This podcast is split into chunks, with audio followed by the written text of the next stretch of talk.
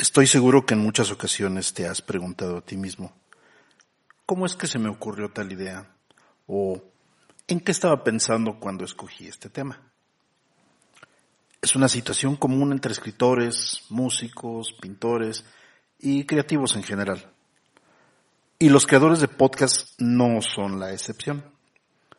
El consumidor final, quien es el mejor juez de la calidad del producto que arroja un proceso creativo, pocas veces se da cuenta de inmediato cuál fue el motivo o la inspiración para llegar ahí.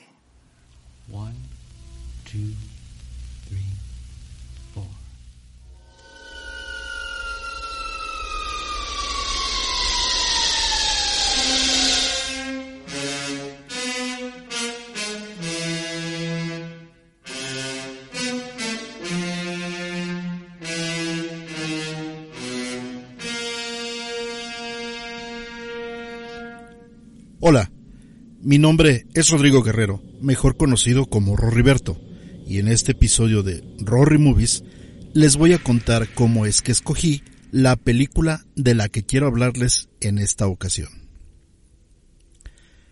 Pues allí estaba yo sentado frente a la computadora, tratando de escoger una película tan rara, ridícula, absurda y o bizarra que pudiera ser llamada una Rory Movie, cuando mi esposa se acerca y me dice, Deberías recoger las sobras de la comida del perro, porque si no, las moscas van a venir y pondrán sus huevos en ella. He de confesar que lo primero que pasó por mi mente fue una mosca haciendo un teabag. Luego, cuando estaba tirando a la basura aquellas sobras, vi revoloteando una mosca cerca del bote de basura y pensé para mis adentros. Eureka, ya sé de qué película voy a platicarle a mis podcast escuchas.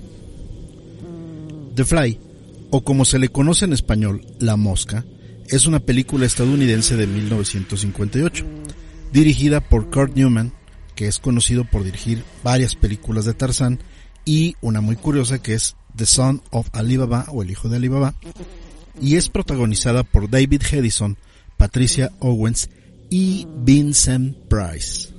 Sí, ese Vincent Price que estás pensando, aquel actor de películas de terror de bajo presupuesto que tal vez recordarás por prestar su voz para el personaje de Vincent Van Gogh en las caricaturas de Los Trece Fantasmas de Scooby-Doo, o por haber sido mordido en el cuello por una rana René Vampiro en el show de los Muppets.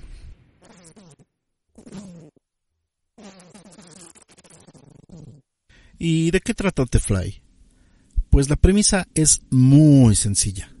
Un científico desarrolla un sistema para teletransportar objetos inanimados de un lugar a otro y cuando comprueba que es suficientemente segura para usarla con seres vivos, decide probarla consigo mismo con resultados desastrosos, ya que la máquina decide combinar los átomos del científico con los de una mosca que se ha colado en la cabina de teletransportación. El resultado un humano con cabeza y brazo de mosca y una mosca con cabeza y brazo humanos. Al principio de la película vemos como su esposa, Ellen, es descubierta junto al cadáver de su esposo que acaba de ser aplastado por una prensa hidráulica en una fábrica. La policía cree que ella está loca cuando se niega a narrar los hechos que le llevaron a la muerte de su marido y le acusan del asesinato. Además, notan una inusual obsesión por las moscas, en especial por una con la cabeza blanca. Quiero hacer un paréntesis para contarles que en esta ocasión aprendí una nueva palabra. Raconto. Un raconto es toda aquella escena retrospectiva del pasado que conforme vaya pasando el tiempo va progresando lentamente de forma lineal hasta llegar al momento inicial del punto de partida de la historia. Pues bien, cuando el cuñado de Helen, François, que es el personaje que interpreta Vincent Price, le miente asegurándole que ha atrapado a la mosca con cabeza blanca, la película tiene el famoso raconto, donde vemos todo el desarrollo de la historia hasta llegar al momento en que la policía la interroga, que es justo el comienzo de la película. ¿Qué tal? ¿Pensaban que en esta cápsula no aprenderían algo nuevo? Pues ahora ya saben lo que es raconto.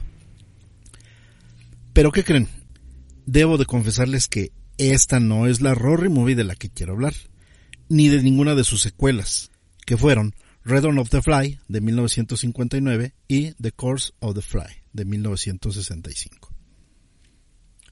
En 1986, David Cronenberg, que dirigió Videodrome de 1983, Crash, Extraños Placeres del 96 y Maps to the Stars de 2014, se aventó a dirigir un remake de The Fly, donde los protagonistas fueron Jeff Goldblum, antes de convertirse en científico matemático del caos, y Gina Davis, antes de ser la pirata. Aunque esta nueva versión narra los hechos de manera diferente, es fiel a la premisa presentada. Científico que experimenta con teletransportaciones, combinación del ADN de humano con mosca, horribles y muy, muy, muy, pero muy asquerosas escenas de transformación. Pero hay una diferencia radical en esta versión. Seth Brundle, el personaje de Goldblum, y Veronica Quaife, el personaje de Davis, tienen sexo cual si de alumnos del CONALEP se tratase. Como es de esperarse, Verónica queda embarazada. Pero esto no es lo malo, sino que esto sucede después de que Seth ha sido combinado con el ADN de la mosca. Por lo tanto, el producto que lleva a ella en su vientre contiene también el ADN de aquel bicho. Como si de alumnos del CONALEP se tratase después de que vemos cómo Seth se va transformando poco a poco en un horrible monstruo a través de todas estas transformaciones, vemos cómo es muerto por un escopetazo por parte de el personaje de Gina Davis, Verónica. Esto pone fin a su sufrimiento y a la película.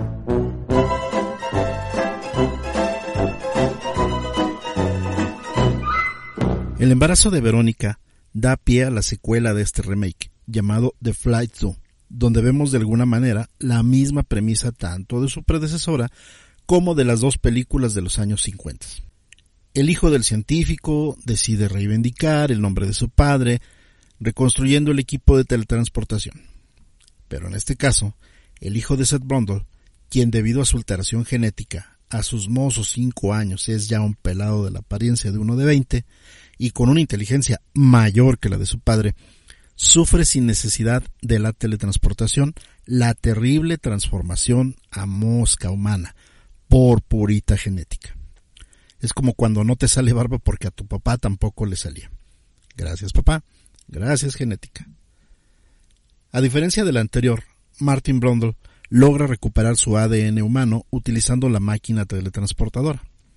Y todos felices para siempre, excepto por el personaje de Anton Bartok, quien es el mecenas de Martin, que se queda con la peor parte de la recombinación genética y quien ahora yace como un ser amorfo y sin piel que se arrastra en la celda de un complejo científico, donde lo vemos comer lastimosamente de un plato en el suelo, mientras una mosca, de manera algo poética, vuela y se posa en la orilla tranquilamente. Fin de la historia. Pero, déjenme decirles que tampoco es esta la Rory Movie de la que quiero platicarles. Wow. Haciendo un recorrido por mis memorias visuales, recordé que hay una película mexicana de terror donde se puede ver a un ser, mm, o mejor dicho, un maquillaje, un disfraz similar al de The Fly, en su, pero su versión de 1958. Por lo tanto, me di a la tarea de revisar El varón del terror película de 1962 que es estelarizada por Abel Salazar y Aradna Welter y dirigida por Chano Urueta, quien de entre sus muchas joyas cinematográficas es el responsable de La Bestia Magnífica de 1953, la cual se considera entre muchos especialistas como la primer película de luchadores del cine mexicano. Antes de continuar, debo recordarles que la única similitud con The Fly que se me ocurrió es la tosca apariencia del maquillaje o prostéticos o disfraz o de la botarga como le quieran llamar, eh, ya que está igual de horrible. Y no en sentidos de terror sino de mal hecha que la de The Fly. Vemos una, una máscara grotesca y media, media deforme queriendo ser la, la forma. En este caso del varón del terror es como una cabeza de un, de un diablo con colmillos, algo así por el estilo y precisamente por eso, por eso me acordé, por, inclusive son muy parecidas las tenazas que usan en las manos en The Fly y en El varón del terror. Esta película en el gabacho se le conoció como The Brainiac y nos narra la historia del varón Vitellius de Astara, quien en 1661 fue condenado a la hoguera por la Santa Inquisición, acusado de brujería, necromancia, pervertidor de señoras, evasión de impuestos y falsificación de facturas. Cínicamente, Vitellius acepta todos sus crímenes, y así la Santa Inquisición procede a quemarlo en la hoguera. De manera coincidente, antes de que le prendan la lumbre al varón, o sea, que lo quemen, no que se lo empiecen a cachondear, un cometa pasa por todo lo alto del cielo mexicano. A lo que este cuate empieza una arenga, donde promete volver dentro de 300 años para vengarse de sus verdugos, a los cuales nombra uno por uno, antes de desaparecer para irse volando en el cometa. Mm, esto me suena a algo de una secta, pero luego hablaremos de eso. Pasados los 300 años, el cometa nuevamente hace su aparición por el cielo mexicano. Mientras dos astrónomos, maestro y aprendiz, acompañados por la novia de este último, lo observan desde un telescopio, notan que un objeto ha descendido en la Tierra después de desprenderse del cometa. El aprendiz le propone a su novia ir a investigar el lugar del, descenso, el cual curiosamente está muy cerca del observatorio donde estaban ellos. Ahí se encuentran a un muy moderno y elegante Vitellius, el cual alega que salió a caminar como lo hace todas las noches, a ver las estrellas y etcétera, etcétera. Total que se hacen amigos teniendo en común el gusto por la astronomía. El varón Vitellius se apropia de un castillo, en el cual empieza a invitar a personas distinguidas de la sociedad, de las cuales nos vamos dando cuenta que son los descendientes de los inquisidores que lo quemaron en vida, hace 300 años atrás. Poco a poco los va eliminando, aprovechando que puede pasar de ser Abel Salazar a un monstruo sádico en segundos, con la capacidad de succionar por medio de unas ventosas y una lengua viperina el cerebro de sus víctimas. De ahí el apodo gabacho de Tebrainiac. Para sobrevivir a sus antojos de medianoche, el varón cuenta con una provisión de cerebros humanos, los cuales degusta en un elegante cáliz de oro que guarda bajo llave en un arcón de madera sin absolutamente ninguna refrigeración. Tal vez este sea el secreto de su mal aspecto. O el bajo presupuesto de la película. No estoy seguro. De alguna manera, el detective de la policía que es caracterizado por David Silva empieza a descubrir cómo están relacionados los recientes asesinatos y desapariciones con el Tribunal de la Santa Inquisición de hace 300 años y con la extraña actitud del que, hasta ese momento pensaban que era un descendiente directo del barón Vitellius de 1661. El astrónomo aprendiz y su novia, que hasta hace poco degustaban de vino y viandas con el varón, ahora son acosados por este en su forma de monstruo chupacerebros, pero son rescatados oportunamente por el detective y su ayudante, equipados con modernísimos lanzallamas con los cuales destruyen al terrible monstruo. Muérete de envidia, DiCaprio. Pero ¿qué creen? Esta tampoco es la Rory Movie de la que yo quería hablarles. Como ya lo dije antes, cuando todo apuntaba que terminaría hablando de la franquicia de The Fly, se me ocurrió buscar una película mexicana que fuera muy peculiar por lo chafa de sus monstruos. Y aunque ese requisito fue cubierto ampliamente por el balón del terror, no era esta la película que tenía en mente. Deben saber ustedes que en algún momento esto tómenlo como una premisa, como un spoiler o como le quieran decir, haremos un especial de horror movies dedicado enteramente al cine mexicano de luchadores. Al estar buscando información al respecto, di con un clip en YouTube de un monstruo muy peculiar y olvidado del cine mexicano. En 1963, Jaime Salvador, prolífico director mexicano, que cuenta en su haber con la película El moderno Barba Azul, que es protagonizada por ni más ni menos que Buster Keaton y Ángel Garaza, ajá, esa no se la esperaban, ¿verdad? Nos trae una de las más peculiares películas mexicanas, El monstruo de los volcanes, protagonizada por Joaquín Cordero y Ana Berta Lepe. ¿Qué de qué va la película? Mm, pues es muy sencilla la trama. Resulta que la novia de un ingeniero que trabaja en una obra cerca del volcán Popocatépetl es raptada por un monstruo equivalente al Yeti del Himalaya y al pie grande norteamericano y que tiene poderes hipnóticos sobre las mujeres, lo cual literalmente será su caída hacia el final de la película. Después de ver a este monstruo, honestamente lo encontré más parecido con el mini luchador que monito. Hasta pensé que probablemente pudiera ser su verdadero padre. Por cierto, saludos a qué monito.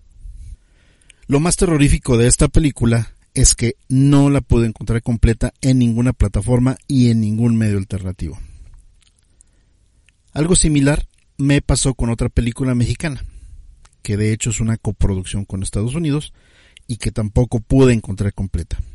Considérenla como un bonus de esta cápsula. El monstruo de la montaña hueca de 1956 fue dirigida por, a que no adivinan quién, por Ismael Rodríguez. Sí, ese señor que nos trajo nosotros los pobres, ustedes los ricos y Pepe el Toro. El monstruo de la montaña hueca bien podría ser nosotros los dinosaurios o Pepe el tiranosaurio, porque de eso trata la película.